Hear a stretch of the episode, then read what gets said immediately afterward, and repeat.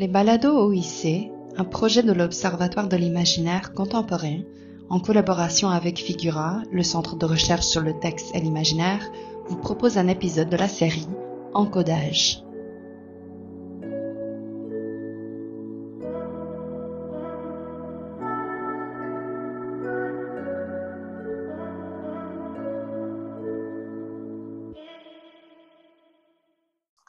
Bonjour tout le monde et bienvenue à ce nouvel épisode des Balados OIC. Mon nom est Sarah Grenier-Millette, je suis responsable du projet Encodage et de l'Observatoire de l'imaginaire contemporain.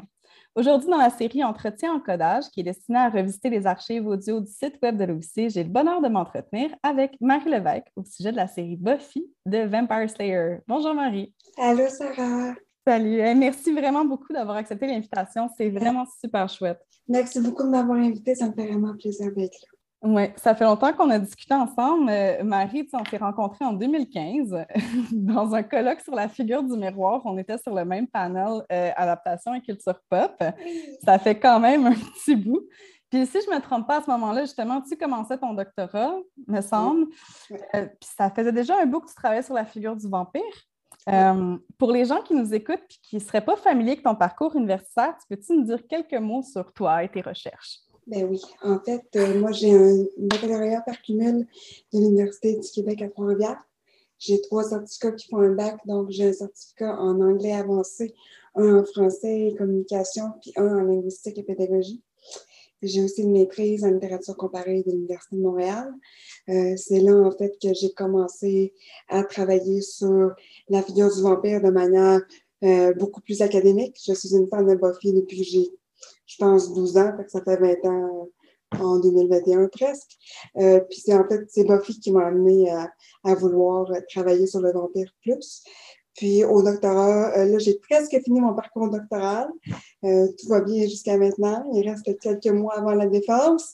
Euh, donc, euh, c'est ça, présentement, je suis toujours à l'Université de Montréal, doctorat toujours en littérature comparée, option euh, études littéraires et intermédiaires, et je travaille encore une fois sur la figure du vampire, euh, mais cette fois-ci euh, du côté de la neutralité et du genre. OK, la question de l'identité vampirique, disons ça comme ça, euh, ça a toujours été au cœur de tes recherches euh, depuis ta maîtrise. Puis la communication que tu as choisie aujourd'hui pour l'épisode, ça reste évidemment dans la thématique vampirique. Tu l'as dit, Buffy t'a mené finalement à tes études de cycle supérieur. Puis donc, tu t'es permis d'aller revisiter un corpus dans cette communication-là un peu différent de celui plus littéraire, euh, en allant, entre autres, voir finalement la série Buffy, tout en parlant évidemment des questions qui t'animent habituellement, donc ces questions d'identité non normative, etc. Donc, euh, ta présentation s'intitulait We're Slayer's Girlfriend, The Chosen Two, Buffy et Fate comme dispositif de sérialité discontinue et de pouvoir dans Buffy the Vampire Slayer. Et tu l'as présenté dans le cadre du deuxième colloque Femmes ingouvernables, corps et communauté en culture populaire, qui était organisé en mai 2017 par, on va dire, les merveilleuses Joyce Baker et Fanny Demel, que je salue chaleureusement si elle nous écoute. On vous aime. On vous aime beaucoup. D'ailleurs, ça, ça donne que j'étais présidente de séance sur ton panel dans ce colloque-là. Euh, mais je n'avais pas vu au complet la série des Buffy à ce moment-là. OK. Euh, et c'est drôle parce qu'en faisant l'édition audio euh, de ton archive tout à l'heure pour notre épisode, j'ai remarqué que tu t'excusais à plusieurs moments euh, de me gâcher des punches. Oui, je viens de m'en rappeler, c'est vrai. Parce que tu me l'avais dit avant que la série. Oui, oui, oui. Donc, donc j'ai édité ces moments-là. Ils ne sont plus dans l'extrait qu'on va entendre, mais j'avertis le public tout de suite. Toutefois, la présentation de Marie contient des divulgateurs de Buffy de Vampire Slayer. Euh, vous êtes avertis. Mais bon, c'est le final en 2003, fait qu'on peut se dire que bon. C'est ça, c'était moi qui étais en retard. Euh, donc, euh, on va écouter ta présentation. Elle va durer une quinzaine de minutes. Mais avant de passer à l'écoute, est-ce que tu as quelques mots à dire pour mettre plus amplement l'histoire en contexte? Euh, pour mettre en contexte, je me rappelle que dans la présentation, je présentais aussi des courts extraits de la série euh, vidéo-audio. Ces, extra ces extraits-là, c'était un dialogue entre Buffy et Faye, justement, avant une grosse bataille super intense là, où est-ce que Faith finalement euh, dit littéralement Buffy give us a kiss. Fait que tout le côté un peu plus, euh, comme on parlait, identité non normative, euh, queer. Puis je me rappelle aussi, il y avait un extrait de l'épisode Checkpoint où est-ce que Buffy, bon, est en position de pouvoir euh, assez intense et elle détruit littéralement par son discours des hommes paternalistes blancs. Ça, c'est très Donc, euh, c'est, voilà, c'est les deux seules choses que je pense que je pourrais signaler à ce moment-là. C'est bon. Alors, on y va, on écoute et puis on se retrouve juste après pour en discuter. In every generation there is a chosen one. She alone will stand against the vampires, the demons, and the forces of darkness. She is a Slayer.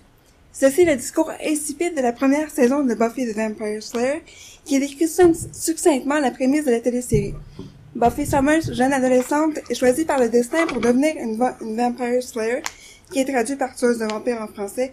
Je vais utiliser le terme Slayer tout au long de la communication par question d'habitude, parce que bon, j'ai toujours écouté Buffy en anglais. Euh, les aspects non modifiables inhérents à la Vampire Slayer sont les suivants. Elle est toujours une femme, elle est toujours la seule Slayer en fonction, et elle doit combattre vampires et autres démons seule. Cependant, puisque le rôle d'une Slayer est substantiel, elle doit sauver le monde de multiples reprises.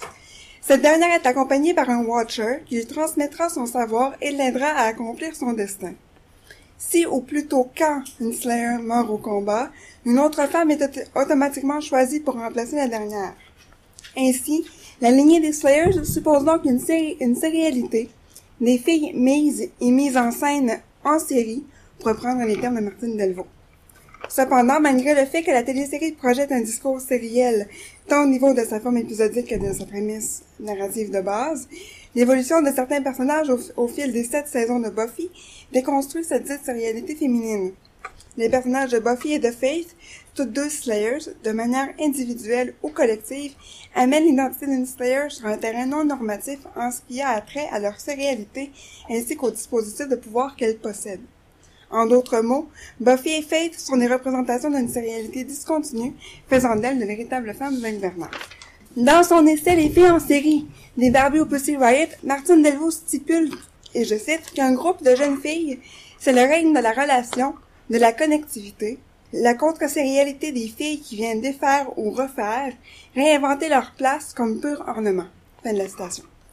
Cette conception de la sérialité et de la contre-sérialité est fortement mise de l'avant dans Buffy the Vampire Slayer. En effet, la codification de la Vampire Slayer, qui est la seule et unique Slayer au monde et qui doit par le fait même survivre seule, est détruite assez rapidement dans le dernier épisode de la première saison. Buffy, combattant le master des vampires, meurt noyé. Xander, son ami humain, faut quand même que je fasse les distinctions pour que ça, ça ait du sens, son ami humain lui donne la respiration artificielle et Buffy renaît. Par contre, la courte mort de Buffy entraîne l'activation d'une nouvelle Slayer qui est prénommée Kendra. Et Kendra est introduite dans les épisodes qui sont intitulés What's My Line Parts 1 and 2. Et selon moi, les titres de ces épisodes-là questionnent la sérialité et représentent le devenir d'une possible contre-sérialité dans la série. Pour reprendre les, les, dires de Martine Delvaux dans cette perspective, les Slayers, Buffy et Kendra, ou Buffy et Faith à la mort, à la suite de la mort de Kendra, sont bel et bien des filles en série de par leur connectivité. Buffy le même à Willow, son amie humaine et sorcière.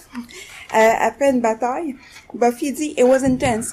It was like it was like I just let go and became this force. I just didn't care anymore. Willow répond Yeah, I know what that's like. Et Buffy de dire I don't think you can. It's kind of a Slayer thing. Donc Buffy et Kendra ou Buffy et Faith, à travers leur identité de Slayers, se retrouvent connectés dans et par cette réalité féminine. Cependant, la contre-sérialité est également mise en scène dans la télésérie, car Buffy défait et ensuite refait sa propre sérialité et réinvente son, ornementation ou plutôt son instrumentalisation en tant que Slayer. La question de l'instrumentalisation de la Vampire Slayer est mise à l'épreuve à plusieurs reprises au cours de la série. En effet, Buffy et les autres Slayers qui l'ont précédée ou ou qui la suivront sont toutes aidées par un Watcher, un mentor qui leur transmet du savoir et les, aide à progresser dans le monde obscur dans, lequel les Slayers doivent vivre. Tel un organigramme politique, les Watchers sont à leur tour régis par le Watchers Council, organisation législative au sommet de la pyramide de pouvoir inhérente au supposé devenir des Slayers. En d'autres termes, les Slayers, selon le Council, qui est majoritairement masculin, doit-on préciser, doivent se plier aux demandes patriarcales de ces derniers. Cette supposition, cette évidence aux yeux des membres du Council est mise en scène dans la télésérie pour se voir aussitôt déconstruite par Buffy. Dans l'épisode Graduation Day Part 2 de la saison 3, Angel, l'amoureux vampire de Buffy, est empoisonné par Faith. Ne connaissant pas la substance qui tue Angel à petit feu, Buffy demande l'aide du Watchers Council puisqu'il possède toutes les connaissances euh, surnaturelles possibles. Wesley, le Watcher de Buffy et de Faith à ce moment de la télésérie, revient bredouille et se, doit de, et se doit dire à Buffy que le Council ne l'aidera pas dans sa quête d'information car Angel est un vampire, ce qui va à l'encontre du code établi. En fait, les Watchers n'auront pas le droit de donner de l'information parce que, bon, c'est un vampire et on est supposé les tuer. Et Buffy, euh, en fait, déconstruit alors systématiquement le, le, système patriarcal contrôlant du Council. Wesley dit « The Council's orders are to concentrate on » et là, Buffy l'interrompt super frustré et dit « Orders? I don't think I'm going to be taking any more orders. Not from you, not from them. » Wesley de dire « You can't turn your back from the Council. » Buffy de répondre « They're in England. I don't think they can tell which way my back is facing. » J'adore cette quote-là. Euh, après ça, il dit, Wesley, go back to your council and tell them until the next slayer comes along, they can close up shop. I'm not working for them anymore. En tournant le dos au, au council physiquement et métaphoriquement, Buffy décide de faire les choses à sa manière, sans le contrôle étouffant du patriarcat des Watchers. Donc Buffy met en scène non seulement sa contre-sérialité, mais elle incarne le personnage de Buffy lui-même et la télésérie au complet, un féminisme puissant allant, à l'encontre de l'instrumentalisation patriarcale systématique ou l'ornementation, pour reprendre Martine Delvaux, de la Vampire Slayer. La conception de cette instrumentalisation se voit remise en scène et aussitôt redéconstruite dans un autre épisode significatif de la série, épisode que moi j'aime particulièrement beaucoup. Donc, dans l'épisode Checkpoint de la, de la, saison 5, le Watchers Council se rend à Sunnydale afin d'évaluer Buffy physiquement et psychologiquement afin de s'assurer qu'elle est apte à apprendre des informations vitales concernant Glory, une déesse qui veut détruire le monde. Lorsque Giles, le Watcher de Buffy à ce moment-là, et sa figure paternelle, apprend que le Council désire la tester avant de transmettre leur savoir, il s'exclame furieux et je cite, Resisting your recommendations. She feels if we don't do whatever you say. How much under your thumb do we think, uh, do you think we are? Et Quentin Flowers, est comme le grand boss des Watchers, de répondre, How much do you want our help? Et Giles de dire, She's not your bloody instrument and you have no right to do any of this. L'instrumentalisation de Buffy en tant que Slayer, est, euh, littéralement mise de l'avant dans cet extrait. Giles tente de créer une contre-instrumentalisation mais n'y parvient pas, car c'est seulement Buffy elle-même, la Slayer, qui peut l'émuler.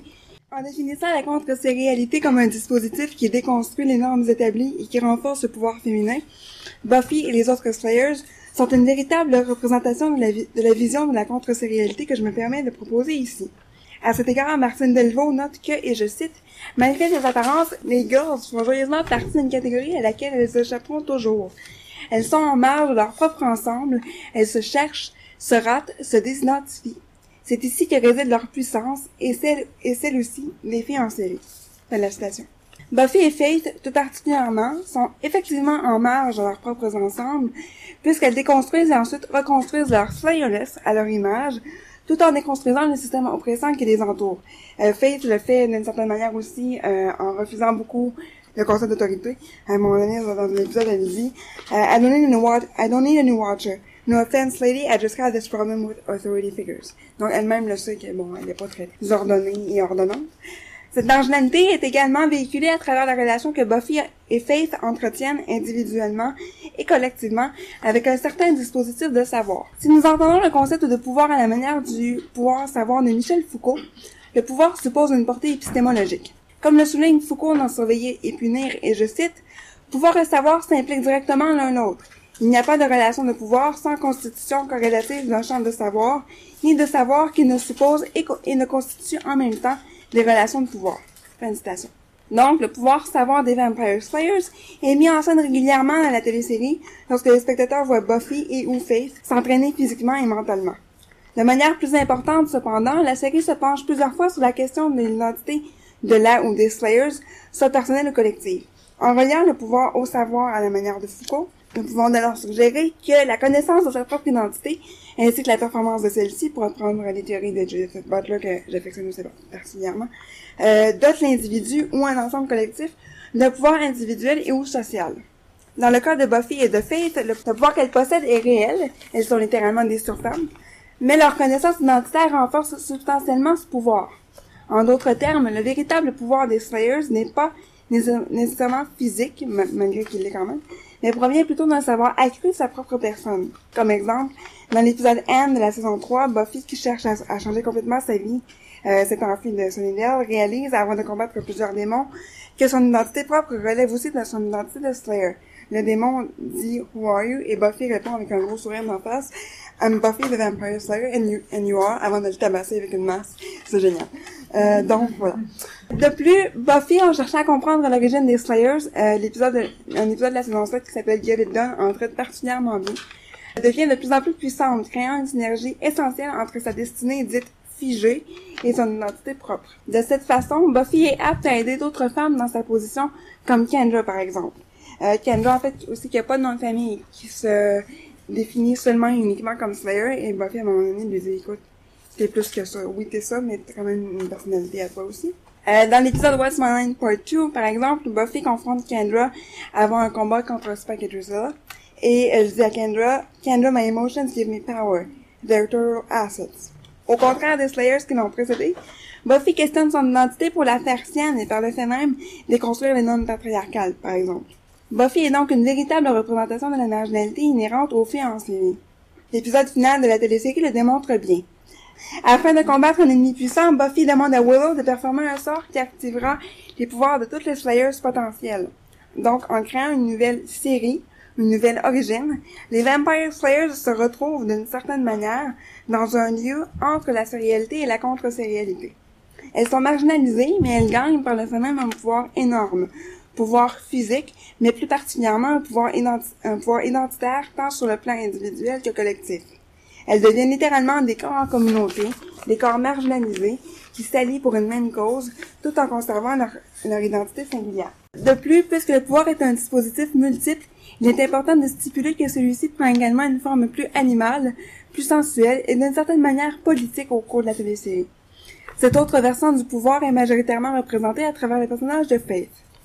En termes de pouvoir politique, Faith est reconnue pour avoir des relations problématiques avec les figures d'autorité. Ce refus est, je propose, relié à l'idée que Faith croit que son sexe de Slayer lui confère une identité suprême, une identité qui va au-delà d'une hiérarchie et d'une hégémonie que l'on pourrait qualifier de normative. Après avoir tué un homme qu'elle pensait être un vampire, Faith n'éprouve pas de remords et dit plutôt à Buffy, You're still not seeing the big picture, B.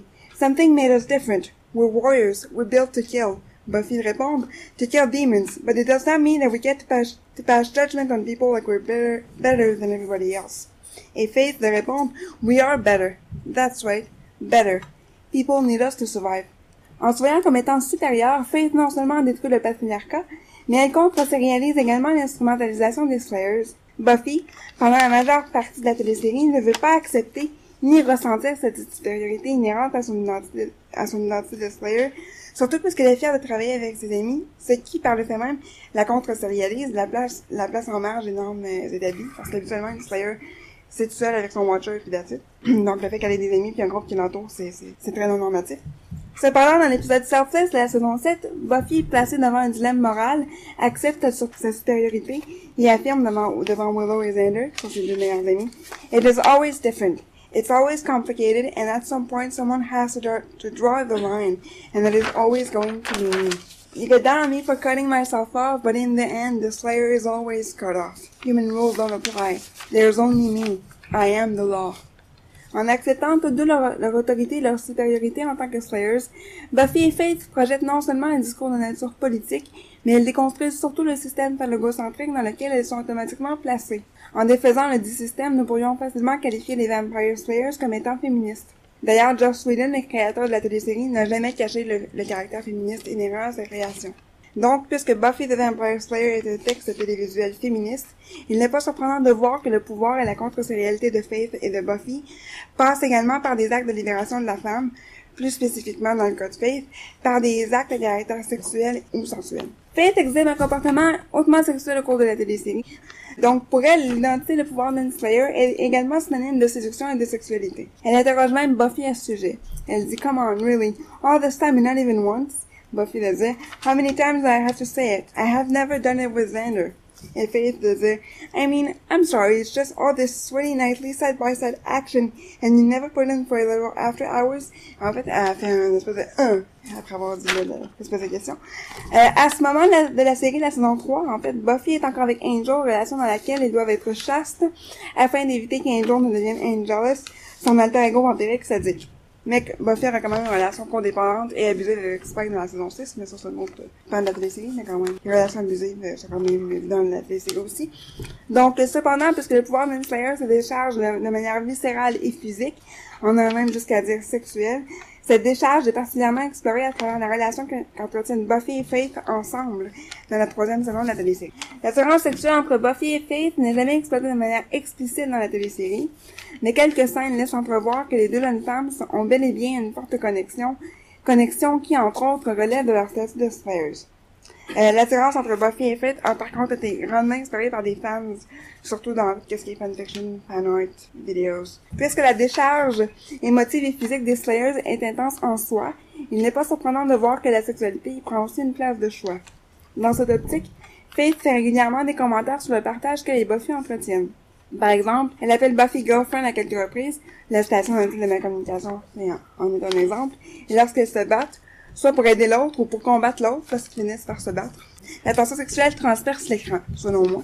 Euh, une des scènes les plus significatives à cet égard se déroule dans Graduation Day Part 1, lorsque Buffy doit tuer Faith afin de sauver la vie d'Angel. Donc, la réplique « OK, then give us a kiss » de Faith prouve non seulement que les deux Slayers ont une certaine attirance sexuelle à mon sens, mais que l'identité d'une Slayer est également régie par une certaine violence, autant physique que sexuelle. Puisque Buffy libère son attirance et son désir de violence envers Faith dans cette scène, qui est beaucoup plus longue en fait, là, mais bon. Euh, nous pouvons donc qualifier le pouvoir et la contre-sérialité des Vampire Slayers comme étant libérateur, non genré, non genré dans le sens que c'est pas hétéronormatif, et de l'ordre des représentations féministes. Donc, je, vais conclure là-dessus. Donc, les personnages de Buffy et de Faith, ainsi que la télésérie en entier, proposent une figuration de la sérialité et de la contre-sérialité telle qu'explicitée par Martine Delvaux, tout en renforçant l'importance de la nécessité pour les filles en série de prendre place, de prendre leur place et de devenir plus que de simples mises en scène.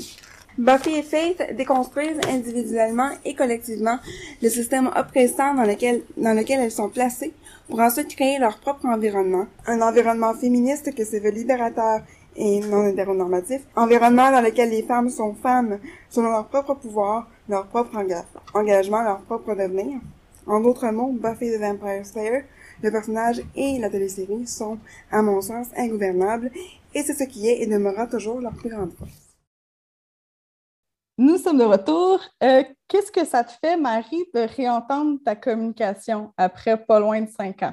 Honnêtement, c'est spécial. Ben, premièrement, parce que bon, mes, intérêts de recherche, euh, malgré qu'ils demeurent les mêmes, ont quand même évolué à travers ces cinq ans-là. Euh, mine de rien, ces cinq ans-là, c'est mes cinq ans de rédaction de thèse.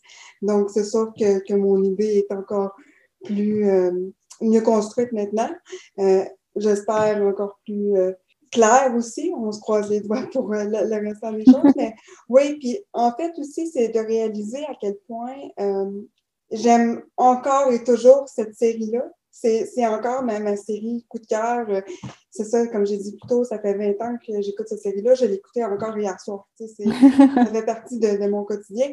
Euh, malgré, bon, toutes les, les, les, choses malsaines qui sont ressorties dans les derniers mois concernant son créateur, donc voilà, c'est ça. Pour moi, ça a été aussi de, du côté plus euh, personnel de trouver, malgré les plaintes euh, de, bon, d'environnement de travail toxique qui ont été faites par de nombreuses personnes qui ont euh, côtoyé Mr. William, je me dis que moi, comme fan, je vais toujours rester fan de l'objet mm-hmm. artistique que Buffy est. Je suis capable de me distancer euh, du créateur. C'est sûr que j'aurais aimé que ce soit pas le cas, on s'entend. Euh, mais je, je, vais, bon, je, vais, toujours demeurer euh, une grande fan malgré tout. Oui, oui. Ben, c'est ça, tu sais, on, on, devient fan de, de, de l'objet. Ouais.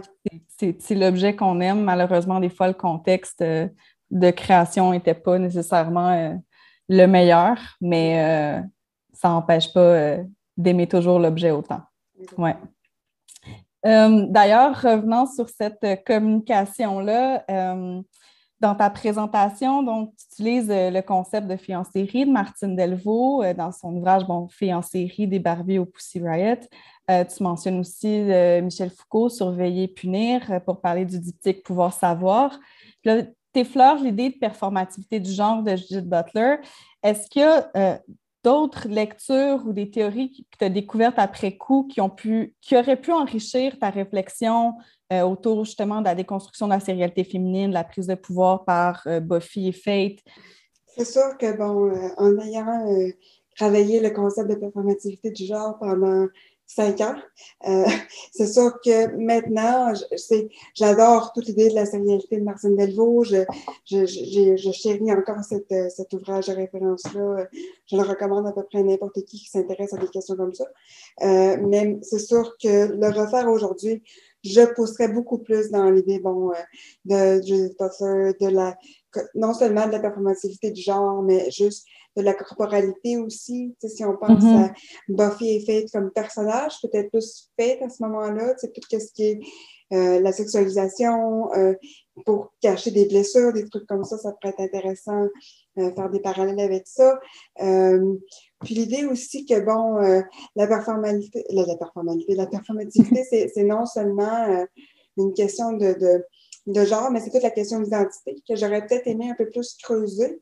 Euh, surtout dans l'optique bon, des, euh, des queer relationships aussi. Euh, Buffy et Fate, ça a été souvent dit euh, par des fans, oui, et même par Eliza Dushku qui joue Fate dans la série, qu'elle, elle avait joué Fate comme une personne qui a, qui a une attirance du moins physique et ou sexuelle envers Buffy. elle l'a mm-hmm. joué un peu, un peu queer dans le temps que c'était pas super queer non plus. Euh, ce qui est quand même intéressant. Fait que j'aurais aimé ça, travailler ça un peu plus. Buffy, euh, parenthèse par rapport à l'idée de qu'est-ce qui est queer, a été quand même une série assez déterminante avec le côté Buffy, euh, pas Buffy, mais Willow and Tiara. Mm-hmm. C'est juste ça, c'est vraiment extraordinaire aussi.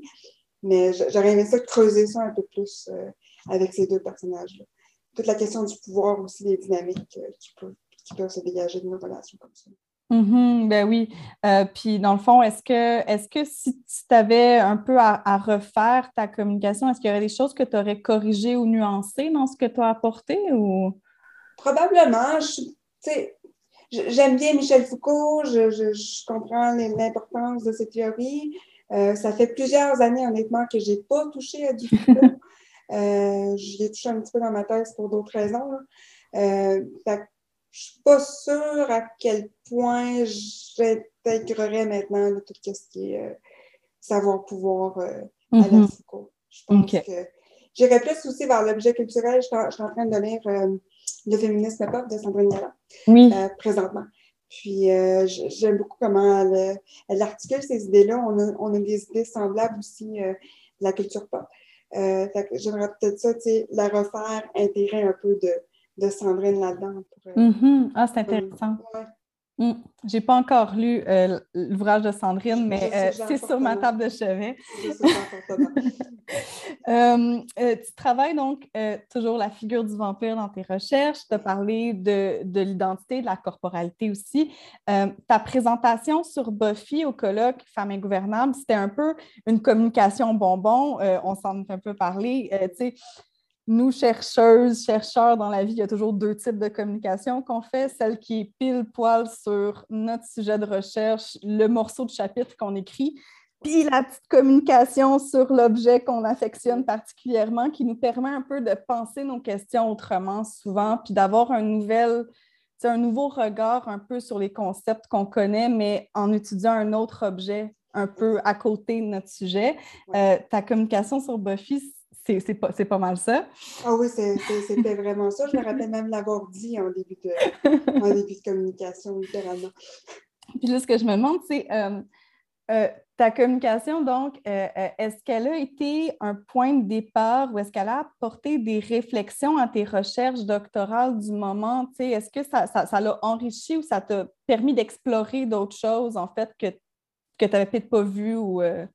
Oui, euh, mine de rien, euh, en fait, ça a été, euh, en fait, sans m'en rendre compte, parce que, bon, comme j'ai dit plusieurs fois depuis le début, tu sais, Buffy, ça fait partie de ma vie, ça fait 20 ans, donc j'ai comme intégré cet objet culturel-là dans ma vie sans nécessairement m'en rendre compte. Puis bon, j'en parle souvent, je fais des références à ces séries-là dans ma vie quotidienne avec mes amis, ils sont peut-être un peu même tannés de m'entendre en parler. Mais, tu sais, ça s'est fait un peu sans que je m'en rende compte, euh, récemment, euh, il y a quelques semaines, là, je suis en train de finaliser mes, mes notes de bas de page de thèse, puis j'ai une très, très longue euh, note de bas de page, en fait, sur Angel et Spike dans, dans Buffy. Mm. Parce que je me cherchais des exemples de, de vampires qui sont, en guillemets, plus positifs. C'est le bon vampire, etc., etc. Ouais. Puis bon, Angel, évidemment, la, la figure, le vampire avec une âme, etc., etc. Et Spike, qui, bon, divulgateur, euh, qui finalement euh, finit par aller chercher son âme lui-même pour, euh, pour la femme qu'il aime, tu sais. Fait que je voulais des exemples. J'avais donné d'autres exemples dans un, un vieux brouillon. Je vais, non, je vais y aller avec des exemples que je connais. Euh, puis pour moi, c'était c'était ces deux-là. Puis c'est sûr que euh, aussi, j'ai relu des, des, des essais, j'ai des livres, des collections d'essais sur Buffy à la maison. Mhm. J'en ai relu quelques-uns euh, dans l'optique de la thèse aussi, pour mon plaisir personnel aussi. Mais oui, ça a un peu teinté, euh, mine de rien, euh, mon, mon sujet. Puis toute l'idée aussi de, bon, euh, la- la- quelque chose que je ferais depuis longtemps aussi, même en maîtrise à ce moment-là, toute l'idée de la, la sexualité vampirique, comment c'est comment c'est transmis, comment c'est véhiculé, euh, l'idée de la morsure que j'avais déjà parlé dans une autre. Aussi. ouais, ouais. Euh, mais bon, cette idée-là de la morsure, en guillemets, phallique, je l'ai vraiment développée euh, dans ma thèse au point tel que je me suis rendue à un phallus neutre. Je ne sais pas si ça peut intéresser les auditeurs, mais la thèse va être disponible un jour. Donc, oui, c'est à peu près ça, je te dirais, les- ce que- comment ça l'a formé, mine de rien, un peu mon, mon processus. euh. C'est vraiment intéressant. Euh, merci beaucoup d'avoir éclairé tout ça. En conclusion, euh, je te demanderais, dans le fond, tu sais, là, là tu as déposé ta version euh, de ta thèse. Donc, qu'est-ce qui t'anime actuellement? En ce moment, ben, actuellement, c'est sûr que bon, le, le- le dépôt initial est fait. La défense devrait avoir lieu probablement vers la date de diffusion de- du podcast. En Oui, c'est vrai. Fait que d'ici là, bon, euh, de, de réviser mon propre travail, mes propres analyses en détail pour être prête à la défense. Mais éventuellement, honnêtement, euh, j'aimerais réécrire quelque chose sur Buffy. Euh, Mhm. parce que je- je- parce que bon, ça m'intéresse encore évidemment, puis j'aimerais ça trouver d'autres euh, angles de recherche. Il y a un, un journal académique sur les Buffy Studies. Euh, Mhm. Le nom c'est Sledge. Ils sont toujours euh, en ligne et le- ils acceptent toujours des articles. Que, on ne sait jamais, peut-être qu'un jour je serai publiée dans Sledge, ça serait intéressant. Sinon, euh, ben, c'est sûr que la figure du vampire m'intéresse encore. Euh, tout ce qui est le genre, encore une fois, j'aimerais ça le- le- le- aller creuser davantage. Peut-être pas nécessairement toujours sous un angle de, de, de, de récit vampirique non plus. Je vais peut-être prendre une petite pause, là, cet été, Mhm. de, de lire des romans qui mettent en scène des vampires. Après plusieurs années à travailler là-dessus. C'est quand oui, même fou. Tu as passé combien d'années quand même à travailler le vampire? de rien, avec la maîtrise, euh, Euh. c'est long. Oui, oui, oui. J'ai commencé à vraiment, sais, bon, Buffy, j'étais adolescente. euh, Mhm. J'ai lu, Dracula, j'avais, j'étais au cégep, à la fin de mon cégep, puis c'est entre autres ça qui a fait comme, oh, c'est intéressant cela. Puis euh, bon, fait qu'à partir du cégep, même fin cégep, je commençais, mine de rien, à travailler un peu là-dessus. euh, Pas de manière aussi exhaustive, on s'entend, mais Non, non, mais que ça commençait à habiter ton imaginaire. oui, oui, oui. euh, ton, ton intérêt. Mm. C'est pas mal ça qui clôt notre épisode aujourd'hui. Euh, euh, merci encore mille, mille, mille fois vraiment d'avoir accepté l'invitation. Merci à toi, ça me fait vraiment plaisir, puis au plaisir de se revoir, puis pas après cinq ans. Ouais, ouais. Et puis, euh, donc, si vous êtes intrigué en fait par les recherches euh, de, Marie Lévesque, euh, il y a bon nombre de ses communications et présentations qui sont disponibles sur l'OIC en archive audio-vidéo. Vous trouverez en fait tous les liens sur la page de l'épisode sous l'onglet Balado OIC à l'adresse oic.ucam.ca. Donc, euh, pour aller voir euh, tout ce que Marie a fait sur euh, la bouche vampirique et autres récits je- J'ai un compte Academia si jamais ça intéresse les gens. Je ne le mets pas vraiment à jour parce que, bon, la, la vie étant ce qu'elle est, mais il y a, il y a quelques-unes de mes, de mes autres communications aussi, pas dans le cas de l'OIC, qui se retrouvent si jamais. Parfait. Merci beaucoup, Sarah. Ben, merci beaucoup, Marie. À la prochaine.